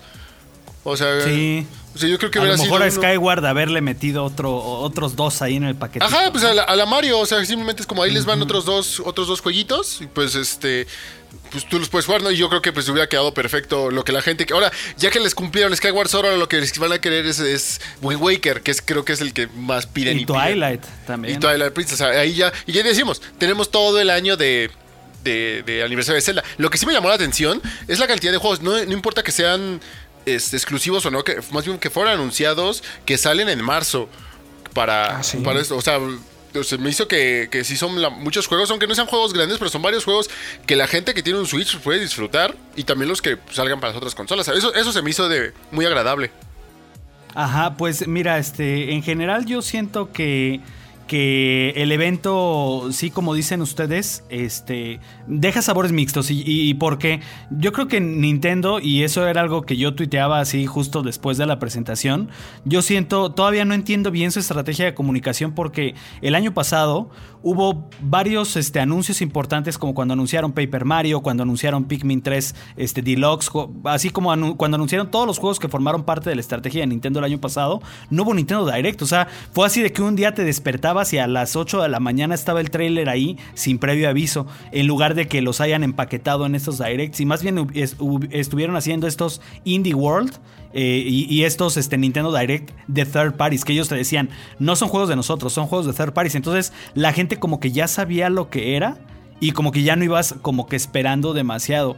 Ahora como te están hablando de que es un gran Nintendo, o sea, como que es un Nintendo Direct de ellos, o sea, pues sí esperas exclusivas, ¿no? Entonces, eh, yo siento que el problema es ese como de como, como que de esa comunicación en la que como que ves por un lado a la empresa como que abandonando el formato de los Nintendo Direct, ahora dicen que regresa, pero lo mezclas con las cosas que estuviste haciendo el año pasado. Entonces ya queda ahí una mezcolanza que yo siento que como que como que al, al, consumidor como que en la cabeza como que no le cabe muy bien y por eso le hace corto tener una transmisión que sí pudo haber sido mucho más condensada, no sé, unos 20 minutitos de lo que era First Party y que la gente estuviera así súper, súper hypeadísima, ¿no? Y se pudo haber depurado un montón y lo demás mandarlo otra transmisión, no sé, para dentro de un mes o... Bueno, es que muchos para marzo, pero sí, a lo mejor pudieron haber separado un poquito como para que la gente entendiera un, un poquito más, ¿no? Pero, pero pues sí, yo, yo también lo que veo en general es este un Nintendo que como el resto de la industria, pinta para un año 2021 que está viendo el impacto de, la pandemia en cuestión de desarrollo. No, no hubiera, yo no, no, este, yo, yo, pienso que por ejemplo, este Breath of the Wild sí era un juego que a lo mejor en la estrategia estaba para este año, pero Nintendo nunca va a aplicar la CD Projekt rediña de apresurar el juego y que, y que un Zelda salga mal. O sea, Nintendo nunca lo va a hacer. Entonces... y aparte, aparte, como que esto lo dejaba muy claro, ¿no? Justo cuando dijo, empezó Lume diciendo, no va a haber noticias. O sea, las noticias van a ser para hasta, hasta fin de más adelante en el año. Lo que me quiere decir que más adelante en el año van a decir la fecha en la que va a salir. No, o sea, no va a salir. O sea, simplemente va a ser hasta 2022. Y es ahí cuando tal vez existe la posibilidad de que tengamos un Switch Pro. O sea, yo creo que o, sea, yo creo que igual, justo como el año, yo creo que este año no va a ser como, ah, ¿qué crees? Ya a Switch Pro en noviembre. Porque estamos sabemos ya que a Nintendo le gusta marzo, le gusta la primavera para, para sacar sus cosas. Y como dices, o sea, el hecho de que no tuvo que decir, o sea, fácilmente pudieron irse por la fácil, o sea, y poner un trailer con Olo Loguito y, con el Link corriendo, con Zelda, lo que sea ahí en Breath of the Wild, este, más información adelante, y no, dijo, no, nada. O sea, ¿por qué? Porque también lo que dices, no quieren hacer hype y que... Ya se equivocaron con Metroid y no quieren que les pase otra vez y por eso Metroid también sigue completamente ausente. O sea, creo que en ese sentido está bien porque como fans nos quejamos cuando hay humo y ahorita que nos están, se están disculpando porque no están listos para hacer el anuncio, pues también nos enojamos. Pues no, o sea, eh, creo que eso también es muy honesto y, se agradece mucho el gesto de Aonuma decir, ¿saben qué? No estamos listos. Ahí está, va a estar en su momento, pero yo creo que con eso también todos los fans podemos estar confiados de que cuando cuando llegue va a ser realmente un juego a la altura. si, si Breath of the Wild 1 fue revolucionario, pues el 2 tiene que ser todavía más, ¿no? Claro, claro. Y como estabas diciendo bien hace unos momentos, Juan, y también Angelito, pues caímos, caímos en nuestro jueguito, ¿no? Nosotros como fans de... Porque empezaron los rumores y muchas cosas que se estaba rumoreando, pues no aparecieron, ¿no? Se estaba rumoreando que iba a haber un Metroid Prime Trilogy Remaster que se iba a anunciar, que se iba a anunciar una colección de Zelda, que se iba a anunciar un Resident Evil exclusivo de Nintendo Switch. Por ahí también salió que un juego de From Software exclusivo, que incluso hay un, un marihuano, así porque este es un marihuano, dijo que el Doom Slayer iba a llegar a Smash. O sea, pero todos estos son rumores que andan ahí circulando en el internet. Nintendo ya sabemos que es bien impredecible. Casi ¿Cuántos nadie personajes le quedan a Smash ya después de Mitra? ¿Dos o, solo uno? Dos, ¿no? Porque es el de, Parece que dos. El de verano y el de el de otoño. O sea, es, Sephiroth, ahorita este Pira y Mitra. porque además es una es un personaje que se convierte en otro, ¿no? Ajá. Ah. Pira, Pira y Mitra, porque Ajá, son. Pira y o sea, Mitra. Es- es uno, es parte de la historia del personaje, claro, claro. O sea, entonces, Entonces, sí quedan dos. Ok. Y O sea, ojalá y sí. sean personajes ya sin digo, ya como fan de Smash, que sean otro tipo de mono o, O sea- un crossover más loco. O sea, hasta, hasta eso vamos, o sea, en términos de cómo, o sea, lo están manejando los de los personajes de Smash, esperaríamos un siguiente Nintendo Direct ya hasta verano, hasta pre ¿Quién? 3. Yo creo que va, va, va a depender también mucho de, de lo que vea Nintendo, de cómo está reaccionando la gente. O sea, yo creo que los analistas de, de comunicación de Nintendo, eh, y digo, también teoría completamente sin bases y a Nintendo nunca la atinamos, pero yo sí siento que ellos van a ver qué estrategia funciona más. Si lo que hicieron el año pasado de tirar trailer en la mañana así sin que nadie lo espere, o ahorita cómo la gente pues este reaccionó al, al Nintendo Direct. Solo en el canal de Nintendo de América, cuando yo entré al principio, éramos como 700 mil personas. Y, seguramente imagínense en el de Nintendo España, en el de Nintendo UK, en el de Nintendo Japón. O sea, ¿cuánta gente no convoca a hacer este tipo? Realmente convocar a la gente para, para esas transmisiones que tienen mucho peso. Ahora también, eh, pues van a ver los comentarios, porque también, eh, a pesar de que pensamos que el fan a lo mejor no le importa y ellos siguen su estrategia, pues sí, sí, de todos modos, sí, la voz de la gente sí, sí importa y sí, y sí, sí se causa cierto ruido. Si mucha gente a lo mejor no le gustó tanto este Nintendo Direct, a lo mejor vuelven otra vez a los trailers, pero en ese potencial E3 de que la ESA está preparando, pues yo creo que Nintendo sí podría ser un buen aliado, que si ellos preparan un Direct muy, muy especializado en, en lo que veremos la segunda mitad del año, yo creo que sí, este, sí podría venir ahí, porque nos queda claro que esta primera mitad del año eh, en cuestiones de juegos publicados por Nintendo. Ahorita tuvimos Mario Gato, tenemos también Octopath Traveler, este eh, Octopath Traveler, este Bravely Default Default. 2, este la, pro- la próxima semana. Pokémon Digo, Snap. Pokémon Snap. Aún así, no sabemos mucho qué más viene como de exclusivo de Nintendo. Sí, porque, eh, de que va a haber eh, anuncios, los va a haber. Sí, porque sí, o sea, hasta ellos dijeron el Project Triangle ve- 2022, Splatoon 3 2022. 3, 2022. O sea, ni de Breath of the Wild seguro. este, 2022. No creo que llegue este año. Ah, hay que ponerle atención a, lo- a los anuncios de Pokémon. Que re- recuerden por ahí, es, y ahí va a haber un concierto y se dice Sí. mucho que va a haber ahí Estoy seguro que también habrá un, un- un direct de Snap explicando más cómo va a Sí. funcionar y todo eso y de ahí tal vez se pueda sacar un poquito más extra pero y, y obviamente lo que le decimos tienen tenemos todo el año para celebrar eh, el de Zelda que, que puede que todavía tengamos uno que otro anuncio extra pero pues o sea también no hay que ilusionarnos de más porque caemos en nuestra propia trampa A mí lo que me gusta de, de, por ejemplo, de Skyward Sword es de que, o sea, muchos sí pueden pensar que es, o sea, y mucho se criticó, por ejemplo, la Three All Stars Collection por su falta como de innovación, o sea, porque, que, que porque no le metieron mucha mano a los juegos. Eh, creo que Galaxy es el que se nota como más adaptado a la consola, pero los otros dos, pues realmente le metieron poca mano. Eh, bueno, para la gente que se quejaba de eso, yo creo que al menos en Skyward Sword, eh, además de remaster HD, es la primera vez que podemos jugar en HD. Recordemos que Wii no era una consola HD. Este, además de eso, sí tunearon los controles, que era algo de lo que mucha gente se quejaba. La verdad, yo no me quejo de esos controles porque seguramente yo los seguiré jugando con controles de movimiento, porque así es como lo jugué en Wii. Pero eh, además de que ya tiene más opciones de controles, también se me hizo muy importante eso que comentaron al final de que ya le agregaron ciertos sistemas que a los que nos acostumbró Breath of the Wild, como el crafteo de ítems, como la barra de resistencia. Entonces, sí estamos viendo un juego que, que es importante. Además, es un juego muy importante para celebrar los 35 años, porque eh, para los que no lo sepan, es el Zelda que va en la línea del tiempo hasta el principio. O sea, es el. eh, te explica básicamente por qué siempre está el tipo de túnica verde peleando contra Ganon y cómo surge la Master Sword y o sea realmente es el origen de mucho del mito, del mucho de la leyenda de The Legend of Zelda. A mí por eso me fascina ese, ese como lore tan rico, tiene un gran personaje de Zelda y además pues sí, sí estamos viendo un juego que le están metiendo mano, entonces yo creo que no podemos también subestimar lo que está haciendo con este desarrollo y creo que si van a traer más celdas del pasado, ojalá que si le hagan esos ajustes, pues en, en atención a los que a lo mejor no les pareció tan bien lo que se hizo con la colección de Mario Bros, ¿no? Pues sí, yo creo que con eso, mínimo la gente que nos diga ahí si a ellos les pareció. O sea, obviamente a todos, mínimo un anuncio te, te emocionó, quieras o no. Pero pues tal vez sí, lo que dijimos, no era lo que esperaban y pues que ellos nos digan si creen que para el al siguiente van a, como dice Juanen, van a hacer algún cambio o no. Pero pues de que mínimo hay juegos, tal vez no lo que todos esperaban, pero mínimo van a tener juegos eh, la primera, digamos, estos seis meses eh, este semestre, inicio del año, pues, pues ahí van a estar.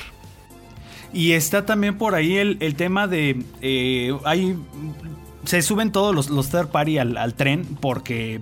cuan- ya el barco de Switch es gigantesco. O sea, ya realmente cuántas Switch hay allá afuera. Por eso estamos viendo muchos juegos de terceros. Y se me hace interesante el caso de EA con Plantas vs. Zombies. eh, ya como para ir cerrando eh, la, la platiquita. Porque es el primer juego con Frostbite en, en Switch. Entonces, eh, pues, ¿qué tal y si eso le, le- le- pues, significa un cambio, por ejemplo, para FIFA, que lleva tanto tiempo estancado en Nintendo Switch o para otros juegos deportivos o incluso pues la puerta también para otros juegos de EA ahí para la plataforma. Habrá que ver qué tan bien porteado está y cómo funciona porque el, el buen Rodri nos, nos hizo favor cuando, me acuerdo cuando, cuando anunciaron Plantas contra Zombies y que dijeron que no iba a llegar a Switch. Eh, él tenía una investigación ahí de declaraciones que decían de lo difícil que era llevar Frostbite a Switch. Entonces, son esos anuncios que a lo mejor se pueden ver como muy por encimita, como que no importa, pero creo que sí significan también algo como para la estrategia de publishers tan importantes como EA, este, pues ahora aquí en la estrategia de Nintendo, de Nintendo Switch. Y este, Angelo, tú tuviste por ahí una cobertura de algo que vimos en este show. ¿no? Sí, también eh, ya tenemos nuestro video, un video que salió de, de Knockout City, que fue el video este, este juego que anunciaron que es como de quemados. Ya lo mencionamos tantito. eh, pero pues vayan a verlo, o sea, es un. eh, Lo importante de este juego, solamente que pues, obviamente una cosa es que lo que nos dijeron, ¿no? Es que este juego usa un sistema nuevo de engine que ellos crearon con un sistema de código nuevo. ¿Para qué? Para que tenga la menor cantidad de lag posible. Nosotros lo jugamos en un escenario totalmente controlado, o sea, obviamente el demo y todo, pero sí estaría interesante ver cómo funciona, sobre todo porque este juego es crossplay desde el lanzamiento, o sea, con todas las consolas, o sea, para todo, excepto para Ah, Mac. va a salir en todos lados, ¿no? Eh, y, tiene este como mejoras de, de frames en, en las nuevas consolas de nueva generación, pero pues usa el sistema de, de backwards compatible de, de las... O sea, sale para Play 4 y Xbox One, pero lo puedes jugar en su Play 5 y, Switch.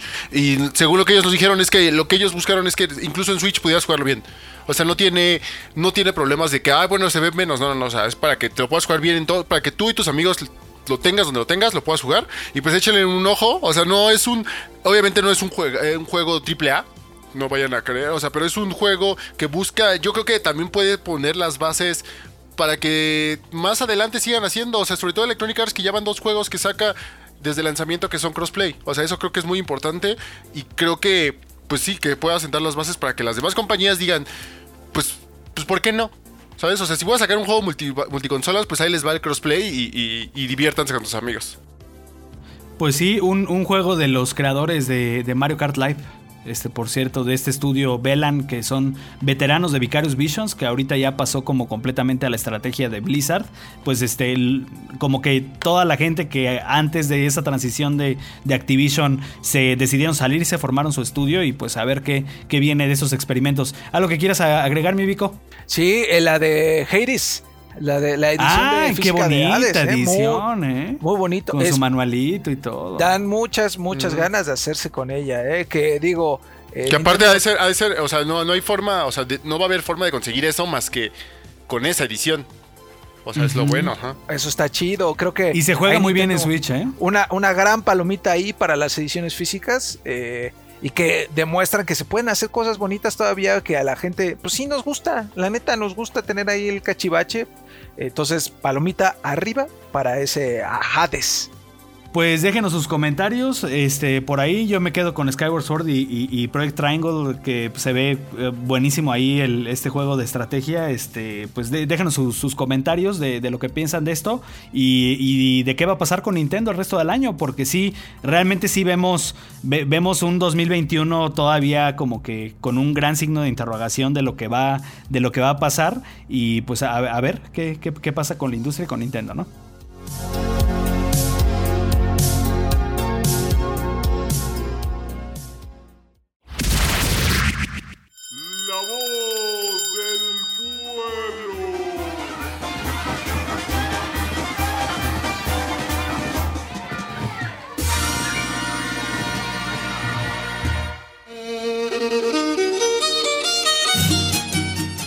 Aunque nuestras consolas nos hacen muy felices, no son perfectas. Recientemente hemos sabido de demandas colectivas a empresas como Nintendo y PlayStation por fallas en los controles de sus consolas y viene a nuestra mente que siempre hemos lidiado con los desperfectos de hardware y software. Hoy en Playground nuestra comunidad nos dice cuáles de esas fallas son las que más les han molestado.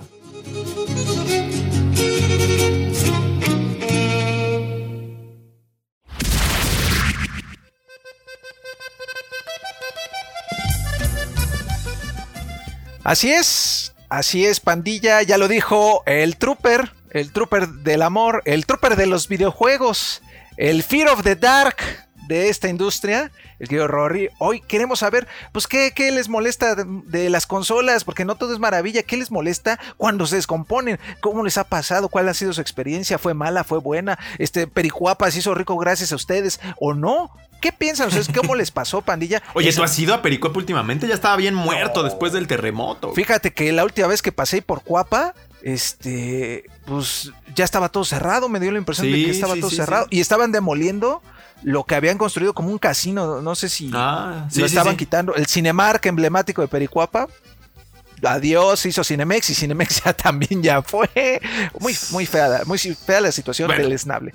Pero lo importante aquí, mi Rory, es lo que opina la comunidad, su, su respuesta amable como siempre, eh, muy activos. Gracias a todos los que participan, de verdad que es un gusto siempre ver tantos comentarios. eh, una talacha, porque pues, en Twitter creo que tuvimos 80. 80. Sácate las babuchas. Y muchos de ellos se repetían porque hubo una, una en específico que yo sé que ustedes ya saben cuál es, que se repetía. ¿Cuáles han sido las fallas que, ha- que han vivido ustedes, pandilla? Y nos arrancamos, Angelito, por favor, con Ramiro Ramiro. Ramiro AG, arroba Ramiro AGOS nos dice: Mi Nintendo Switch 1.1 encargada del gabacho, adiós garantía. En el primer día mi Joy-Con derecho dejó de registrar el botón A. Tuve que llevarlo a reparar y 400 pesos después quedó con un cambio de placa. Y fue justo lo que me había ahorrado a pedirla de ahí. Es el riesgo. Pues sí, es eh, eh, siempre es el riesgo de. Acuérdense que si se piden cosas de Estados Unidos nunca hay garantía. Aunque se los ahorren, Mejor gástenlo aquí con garantía, sus añitos. Paguen la de extra de Amazon que cuesta como 200 pesos. Siempre la garantía, en- sobre todo pues cuando hay productos pues, de que les costaron su varito, ¿no? O sea, cambio de placa es que le cambian la tarjeta madre del. Supongo, ¿no? O sea, es que no, no me quedé ahí como que con la duda. Y la otra cosa que saco de ahí es la bronca de encontrar quien te lo arregle luego, porque tampoco es como que haya tantos lugares que digas, ah, claro, voy a este. A veces hay unos, luego ya no existen, abre otro y pues luego ni sabes. Aquí en México todavía estaba, eh, ¿cómo se llamaba? El taller de Luigi. ¿Todavía existe el taller de Luigi? O, o- era que, Creo que era sí. algo oficial de Nintendo. Cuando ustedes estaban por ahí en el otro lugar, creo que ellos eran dueños, ¿no? De un. Sí, de un sí, lugar sí, de un lugar reparación. de reparación, así es. No sé si todavía esté. Pero bueno. Eh, Ese hay- es uno de los primeros broncas que tienes luego, que no hay una. Como que no hay una gran variedad de, de alternativas. O es la garantía, o comprar nuevo, o ahí a ver a dónde. O el arriesgue que lo lleves a este a Pericuapa y sea un sea un banda una banda honesta o deshonesta también. Pues, te lo pues pueden chambear, ¿no? A ver, Rory Porfis, ahorita que estás tú. Dice Jesús Vera Wong, eh, arroba Vera Wolby. Eh, un saludo a todos, dos fallas. La primera, los aros de la muerte del Xbox 360. Claro, perdí una consola por eso y lo peor, la garantía se venció antes. Así que fue una pérdida total. ¿Que no la habían extendido? Ya no me acuerdo, pero bueno. Y el Joy-Con Drift, eh, pies, ¿qué? Pues, yo creo. Ah, pues ya necesité comprar. Dije, ay, ¿cómo, cómo? Pues ya necesité comprar unos nuevos y la verdad no son nada económicos. Nos vemos, banda. Pues sí, eh, Jesús, ese del Xbox 360, creo que la mayoría de nosotros lo, lo vivimos. Pero si no mal recuerdo, habían extendido la garantía precisamente porque, porque eh, Xbox dijo: Esta bronca, pues sí es nuestra culpa y vamos a darle la cobertura total. Lo que sí es que más bien tenías derecho, creo que solo a un, a un cambio, ya después te lo cobraban. Y el servicio ahí, por ejemplo, de Microsoft estaba chido. Yo me acuerdo que lo mandabas eh, y De te, primera. te daban una consola para que sigas jugando y luego ya te, la- te daban la tuya arregladita. O sea, chido. Un servicio Sí, muy sí, bueno. sí. ¿A ti te pasó, Angel Orco, lo del Xbox Si no, 360? si no, pues aplicabas la de la. ¿Cuál era la de la toalla? Y le envolvían una toalla y lo utensilio. metían. Ajá, para Sí. seguir jugando. No, pues sí, Sí, sí me sí. pasó ya casi hacia la, la- al final. Ya justo cuando estaba nada de salir unos, unos meses el Xbox One. Era un tema de enfriamiento, ¿no? De pasta Ajá. térmica, ya no me acuerdo. Y, igual, después con lo de los Joy-Con, por ejemplo, mis, mis Joy-Con, ahorita ya, ya no puedo usar Joy-Con porque se drifteó el, el izquierdo. Y pues como tengo un control pro, me empecé a usar el, el, el Demándalos, Angel Orco. El, el problema es que igual este, una amiga me dijo, no, pues se pueden reparar. Y sí se pueden reparar. De hecho, en Mercado Libre, en Amazon, venden un kit de reparación. El problema es que vuelve a pasar. O sea, no le, o sea, ajá, o sea, y no es como, o sea, van a tener que estar haciéndolo siempre porque al final de cuentas es una reparación bien hecha si la por más que la hagan bien, obviamente no, o sea, no no no quedan bien. Vuelve a pasar. ¿Y por qué? Porque pues así son, están hechas esas cosas así. Pues mejor esperemos que Nintendo para cuando anuncie su Switch Pro algún día que digan, ¿saben qué? Mejoramos estas madres. Van a salir unos nuevos ya chidos. Que Sí, a mí me pasó, te digo, lo del Xbox 360 y me acuerdo que fue una mala racha que tuve ahí porque me fracturé el hombro y no sé qué. Y luego se fastidió esa cosa, justo en la era, en el auge de, de Call of Duty 4. Y es bien gacho porque cuando se te, se te rompe la consola, luego es lo único que tienes cuando eres chavo. O sea, realmente que más disfrutas. Entonces se siente bien, bien feo que se te descomponga, Y- ¿no, mi Juanemcito? No Sí. sé. Ajá. Horrible. De, de- yo también lo del Joy-Con Drift también lo tengo. Yo, le- yo apliqué la gotita de aceite y pues como que más o menos jaló de nuevo y pues ahí este compré mejor un control pro y ya no toco los Joy-Con porque sí, tiene, tiene su bronca. Es todo un tema. Y luego sin varo, cuando uno Sí, es chavo no. no, tiene Pues dinero. cuando eres estudiante no tienes. Pues luego, recurres a esas, a esas, este, pues, como soluciones caseras, ¿no? Lo de la toalla, lo de la limpiadita, el Joy-Con, o sea, como que buscas una solución por lo menos este, temporal, ¿no? Y pues ya Pues luego sí, ves qué, pero sí qué haces. Y a mí con el Xbox creo que hasta me pasó dos veces, ya ni me acuerdo. Porque era una bronca de diseño, entonces todas tenían eso hasta que vino eh, ¿El la- Slim? el Slim. Como los Joy-Con también es una bronca de diseño, así es. Justo, Juan, Juan, Juan, te voy a decir a Juan, por favor. Ok, muy bien. Gracias, este, Vico. Dice, este, el Ale Pineda, arroba el Ale Pineda, eh, AP, nos dice, el guardado en la nube con Game Pass. No puede recuperar una sesión de Subnautica con más de 80 horas de ¿Cómo juego. crees? Eso sí jamás lo había escuchado. Y se me hace rarísimo porque eh, yo batallo más con PlayStation. O sea, con PlayStation, de hecho, ahora en el Play 5 sí ya es, ya es automático, pero en el Play 4 me acuerdo que eh, luego nosotros que teníamos que, que cambiar de consola, a lo mejor llegar a la oficina y ahí seguir jugando o así, había veces que sí, híjole, se me olvidó subir mi archivo de guardado y no sé qué. Y, y en cambio, por ejemplo, con Xbox sí es todo completamente automático. Entonces yo no pensaría que esto pasara. Pero bueno, aquí ya hay alguien a quien le pasó y estaría bueno pues también este, ver qué otras medidas se puede hacer para proteger sobre todo esos archivos que ya tienen tanto tiempo. A mí lo que me da esperanza es de que en cuestión de archivos de guardado, ya la mayoría de los juegos funcionan como con sus propios servidores. Entonces ahí está tu progreso. Entonces independientemente de que a tu consola le caiga un rayo, pues ya está arriba tu perfil en el servidor del juego que juegues y eso pues posiblemente ayudará a futuro a que este tipo de cosas pues ya no, ya no pasen, ¿no? Qué raro, ¿eh? Y ahí Sí. más bien son temas por juego. A mí me pasó con Grand Theft Auto 5. Y luego de 30 horas se corrompió el safe. Pero no fue un tema de un servicio, fue el juego. No sé qué le pasó ahí, estuvo bien feo. Ahí la invitación, Pandilla, sí, eh, porque recuerdo que alguien nos envió un mensaje con un caso similar eh, ahí en nuestras redes en Instagram, que quería que lo ayudáramos, pero la verdad es que pues nosotros... Pues ¿qué eh, hacemos? Sí, no, pues no, no, y hay veces que dicen, ah, bueno, pues sóplale aquí y ya queda, ¿no? Pero esto sí, este, sí, no, no, pues no sabemos cómo ayudarle a esta persona. Y justo si ya hay otros casos ahí de la- dentro de la comunidad similares a este, pues que nos manden un mensaje, quizás sea algo que podamos nosotros hacerle llegar a, a Microsoft, que es lo más que podríamos hacer, porque pues así como yo te lo recupero, pues, pues no, no, querido el Ale Pineda. Este, ahí, eh, pues yo, ah, falto yo, ¿verdad? Este, Socodreams, arroba Socodreams, dice, definitivamente lo que más me ha molestado es la pésima calidad de los controles. Pésima, dijo, ¿eh? Mi experiencia es en Xbox y Switch. He tenido tres controles de Xbox y he arreglado los joysticks de los Joy-Cons. Esto jamás me pasó con generaciones anteriores. Saludos amigos de 3D Juegos México, corazón estrellita. Pues no sé si no me fijaba o algo, pero con el Xbox eh, One sí tuve tres o cuatro, eh, el bumper. El bumper derecho acababa siempre fastidiándose. Ahora, ahí también hay, hay un tema, o sea, obviamente, por ejemplo, te- sabemos en el caso del, del Joy-Con Drift, es un hecho, ahorita los que están demandando a, Sony por el tema del DualSense, tiene poquito en el mercado, pero también, eh, por ejemplo, aquí dices, a lo mejor nunca me había pasado antes, pero hay que ponernos a pensar cuánto jugábamos antes y cuánto jugábamos ahora, porque muchas O veces más también... bien, o luego ni te fijabas, yo sí, creo porque, tanto, no porque sé. realmente muchas veces es, o sea, yo tuve un montón de controles de Play 3 porque también lo usé hasta el cansancio, también de Play 4, pero por ejemplo a Rodri le pasó con los de Xbox, entonces realmente a lo mejor la consola que estás usando más para esos juegos de batalla, pues obviamente terminas echándote los, los controles, o sea, yo estoy consciente que el DualSense con el que venía mi, mi PlayStation 5 tiene fecha de caducidad, o sea, va a llegar un momento en el que la pila ya no le va a durar, en el que a lo mejor me friegue un gatillo por el uso también. Y con esto no justifico, ojo, no estoy justificando que, que, que realmente sí haya problemas de diseño y, y qué Todo bueno por que haya las, se acaba. Exactamente, que, que haya las demandas está bien, pero sí también hay que considerar el uso que le damos porque sí yo he cambiado muchísimos controles y por ejemplo tengo uno de, de Xbox One de Sea of Thieves que es mi favorito, lo saco realmente como para sesiones Ocasiones súper, especiales. ajá, exactamente, para no fregármelo, ¿no? Así es. Sí, los controles pues se maltratan porque los usa uno duro y los usa un montón. Entonces, que se te fastidie al mes no está bien, pero que se te fastidie a los dos años, por ejemplo, si lo usas diario, pues...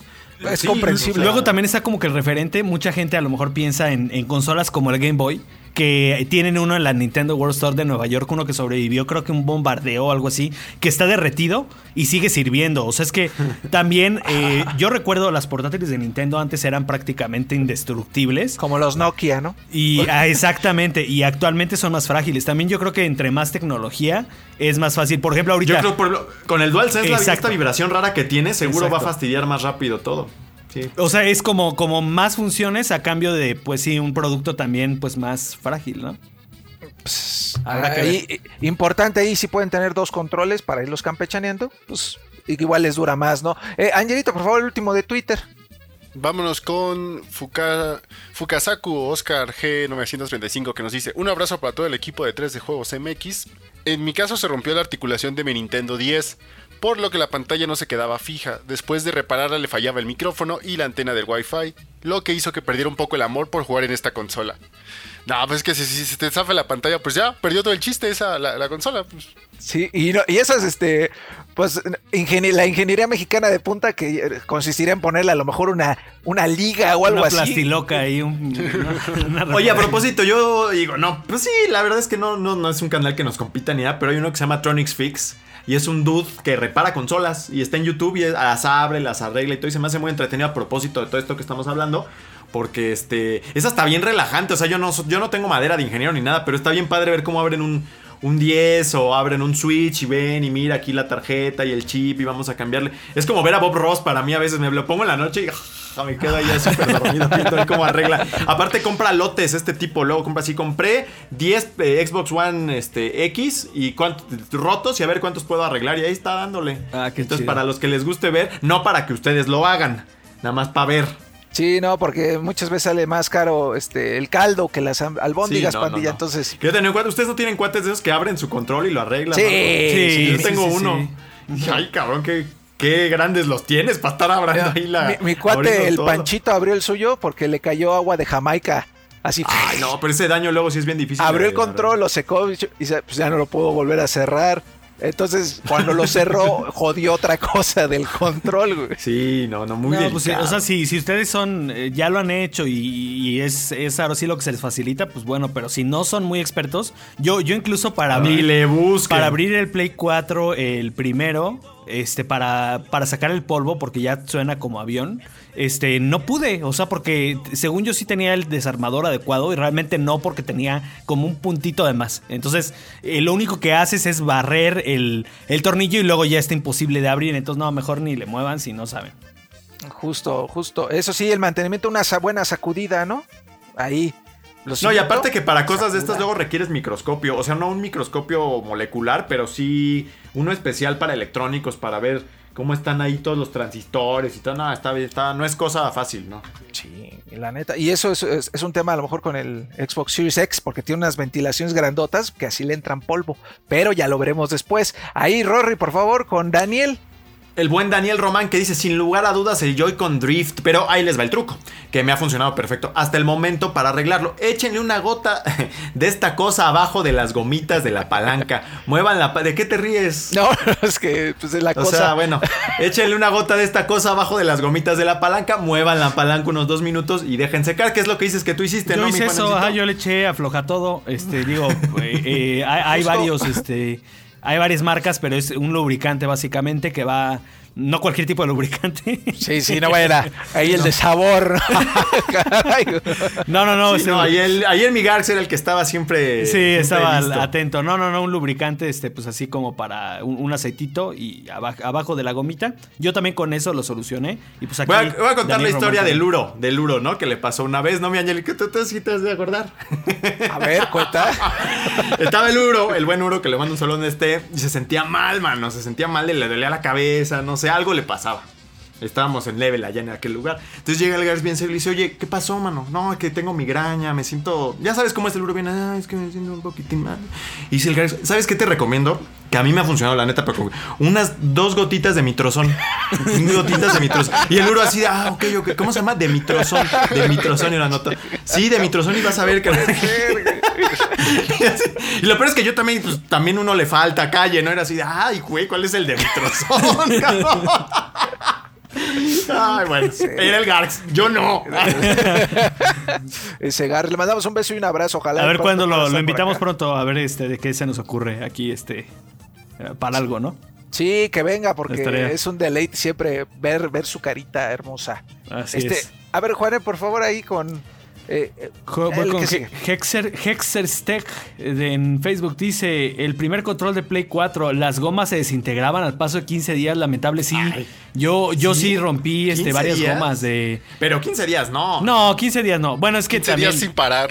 Ajá, Son las que 15 decían días que, a que estaban mejor. hechas de nariz de perro, ¿no? Ajá, yo, yo más o menos me duró como, como dos años de uso intenso. con Eran las de Play 1. 3 esas cremas. bien. Sí, y sí, sí, sí se desintegraban las Sí, gomitas. a mí también se me va, pero después de años, no 15 días también. Y es que, Bueno, ¿sabes que hay pandilla que. Le entierran la uña. Ajá, justo que, que agarra el control y en lugar de con los con las huellas dactilares, lo agarra con las pezuñas. Así que miren, les estoy enseñando la mía que no me he cortado. Este, Y dices, oye, pues así como no, en ahí en, en Atomics tenían, tenían uno que quizá cuántos años tenía, que no tenía justo un, un- o sea, ya era el gomita, puro plástico. El puro palito. Ajá, el puro palito ya. eh. Estaba bien cura porque pues había que jugar a veces con ese y pues era medio incómodo, ¿no? La neta. Este, ahí, eh, por favor, Angel Orco, ya vamos a acabar con los otros tres de Facebook. Vámonos con el fan destacado Lozano Ruiz que nos dice: Saludos nuevamente a la comunidad de 3 de Juegos MX. A mi parecer, la más molesta que me ha tocado vivirla fue el infame leerlo con Sí, voz sí, macabrosa. qué horror, güey. Aro Rojo de la Muerte. A ver, Vikingo, dilo Aro Rojo de la Muerte. ¡Aro rojo de la muerte! del Xbox 360. Afortunadamente tenía mi garantía y lo mandé a que lo repararan. El problema fue es que al poco tiempo le volvió a salir y ya los de Microsoft me cambiaron la consola por una nueva. Y hasta un control me regalaron. Postdata, saludos nuevamente a Dani Niña. Ah, es que según yo es lo que hacía es lo que hacía Xbox ya cuando decían, ¿sabes que esto ya no se puede reparar? Toma una nueva y ya deja de estarme molestando. Creo A que mí le salió, me si no me mandaron- recuerdo, como en mil millones de dólares todo ese chiste. A mí me ¿eh? mandaron una nueva. una. Y me di cuenta porque yo tenía, la mía tenía un rasponcito de un lado que cuando la arreglaron la primera vez, regresó el rasponcito, ¿no? Normal. Y cuando lo volvieron a mandar ya no venía. Y fue así como hasta ya, esta es una totalmente nueva. Porque Que saludos hasta Guadalajara, que es donde hacen todo eso. cierto. De Play, de todo. Todo ahí está. Sal- saludos a toda esa pandilla que se encarga. Y aquí este, nos seguimos, Rory, con el, el- no sé si sea su carnal del, del Alex o su, su Pues primo. yo creo que sí, es el otro culichi. El culichi bizarro. Alexis Ramírez Acevedo dice: El perro sobrecalentamiento del 360. Tuve que mandar al servicio técnico como cinco veces. Sí, sí, sí, sí, porque le volví a pasar la, a la consola hasta que la sexta vez me decidí ir a Coapa a cambiar mi 360 caliente por un- Por una condis que ya no se calentaba. Ojo, yo estaba eh, chavillo todavía. Ahora ya abro mis consolas. Ahí está, para darles mantenimiento y su respectiva sopleteada. Porque ni mi Play 4 se salvó de la calentura. Un saludo al vikingo, al Juanel, al Juanem, al Rodogonio, al Tocayo y a- al Angelorco del Amor. Y podría mandar un saludo a Posada, los guachos, por favor. Besos en el nudo de mi shiote. Es que este comentario lo tiene todo, mano. No, pues saludos, saludos a la Posada, los guachos. Posada los guachos. Que no sé si es alburo o no, creo que no, pues ya ni modo. Que fíjate. Muy bien, pues hay- sí, mira, fíjate. Oye, qué padre cuando ya, si tienes ya el talento y la habilidad y todo, de que tú las abras y las, las puedas dar mantenimiento y arreglarlas y ya, ¿no? Porque te ahorras mucha incertidumbre. Y, y- pero pues, si saben, háganlo. Si no, pues no le muevan. Esa es la recomendación. Y ya, y como yo me brinqué, perdón, Juanemcito, me voy a leer el último, que es de Luis Hernández Martínez. Eh, Uy, matadores. que además este está chistoso, mira, con el Xbox 360, de repente un día empezó a quebrarme los discos al jugar. Ay, cabrón. O sea, según yo, de, yo, que gira demasiado rápido. yo luego creo dicen, que ¿no? según eso es que tal vez un día se le cayó, le pegaban a la consola y se le movió ahí algo. Porque igual eh, un amigo de los suyos se lo rayaba, el 360. Y fue porque se le cayó. O sea, La se le unidad cayó. de disco es muy delicada. Y muy como que dijo, ah, no, no le pasó nada. Pero no le pasa nada, pero después de tiempo le rayaba los discos. Y- El Xbox One era muy, muy delicado con el lector de disco. Luego, luego fallaba. A mí con, mi ult- con el Xbox One me pasó que tengo allá como un bastoncillo que usaba y te- le cayó así encima, así, ¡pac! El que está allá atrás. Y ya no leía bien los discos ni nada. Y ya era la segunda vez que le fallaba el lector de disco. O sea, A, a mí lo que me empezó es cuando lo reparé en Pericuapa, este, la primera vez, empezó a, a quemarme los discos porque un, un rayón, bueno, del uso, pero ya que cuando te quema el disco es cuando te hace una rueda así completamente como blanca de- del disco. y ya, ¿Pero qué el láser ya se puso nivel este Ajá, Cyclops o qué? Exactamente, lo que hace es que el láser eh, está girando el disco, ¿no? Entonces el láser empieza a tocar ya el disco y eso es lo que lo raya. El, el- no, pues el- igual algún movimiento ahí del, del lector. Sí, tengan mucho cuidado con el lector. Por eso es que es la bronca de llevársela luego a otra que a casa del compa o algo, que es donde el lector de disco puede sufrir. Y es la ventaja que van a tener quienes tengan las versiones digitales, que ya no pues, tienen esa bronca. Eso ya se Pues fíjate que yo, yo por muchos años, cuando empecé a trabajar en esto de videojuegos, y que bueno, yo no, no residía en la ciudad, o sea, to- viajaba todas las semanas, y llevaba Ah, en la sí. mochila el Play 4. El primer modelo de Play 4. Sí, sí, sí. sí Ahí sí. sigue, hace ruido de avión horrible. Hace un ruido horrible. Oye, pues qué suerte, Pero sí, qué ese más o menos en la mochila lo traje como tres años. De aquí para. Sí, para- de porque lo primero que se fastidia es el lector de disco. Pues qué bueno, y qué aguantó, suerte, qué bien. y aguantó, o sea, ahí este, pues bien, bien con bien el Play hecho. 4, porque el Play 5 ahorita ya está dando un- algunas, algunas, algunas fallas medio raras que hablaremos este, pues pronto de, de ello, ¿no? Este, Sí, sí, Rodri? sí. Seguro, seguro que sí. Pues bueno, Bueno. pandilla, con eso llegamos al final de esta sección que la hacen ustedes, querida comunidad. Muchas gracias a todos los que participaron nuevamente. Pórtense bien ahí en las redes sociales y pasemos a la parte más rebajada, este, vegetariana, ya lo he dicho yo, de este podcast.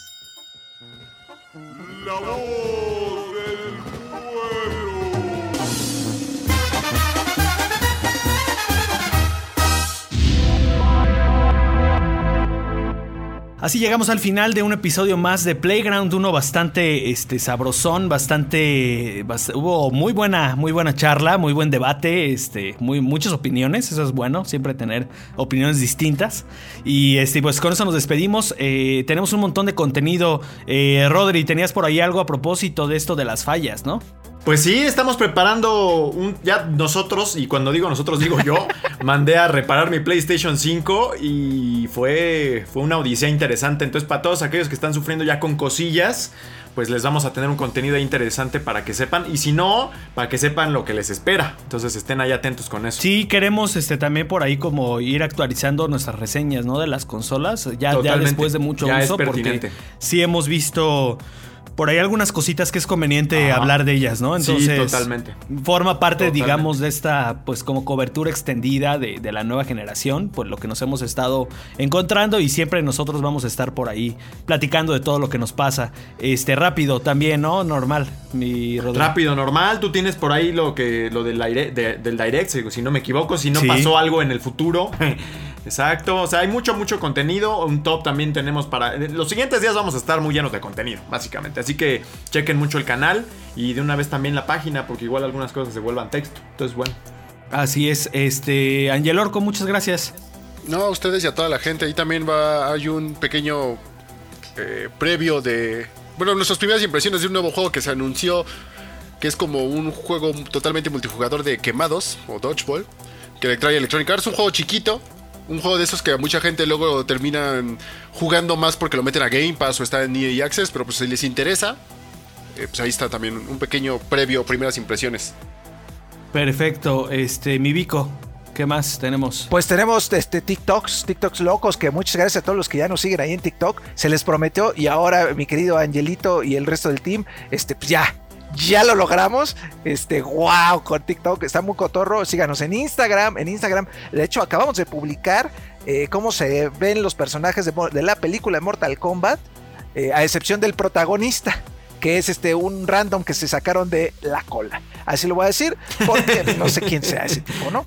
Eh, síganos ahí en Facebook, en Facebook muy importante, en Twitter, eh, ¿qué más? No, pues ya, visiten el sitio, ahí no está de más, cuídese, cuídese, tápese su boquita. Si va a salir, recuerde, semáforo naranja aquí en la Ciudad de México. Sin embargo, no salga sin su cubreboca, sin su bozal, salga con su gel, este, cuídese si tiene que salir, porque ya no aguanta esta, este encierro, pues bueno, salga poquito, pero cuídese, no sea, lávese su mano, si va al baño, lávese la mano, si no va también, lávese la mano, hombre. Entonces cuídese y este, ¿qué otra cosita?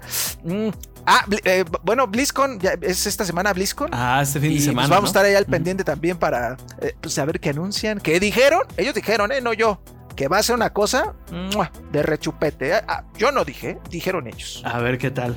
Y sí, y este, otra, otra cobertura que tenía por ahí, eh, tengo un textito de, de unos eh, juguetes que cobran vida y recordándonos un poquito lo que pasó con Skylanders, con, con este Lego Dim- Dimensions, todo eso, precisamente de Lego. Tenemos por ahí una, una cobertura especial, un poquito diferente a, las cosas que hacemos, pero bueno, también está ahí en 3djuegos.com. eh, Me tocó a mí y yo, por supuesto, emocionadísimo de que sean Legos con lo que tuviera que jugar, ¿no? Entonces, pues bueno, este, con eso llegamos al final de este podcast. Un saludo especial a todos los que nos siguen, a todos nuestros amigos, al buen Tony Chan que se recupere y este y abrazo a todos. Esto fue el episodio número 44 de Playground y nos escuchamos la próxima semana. Bye bye.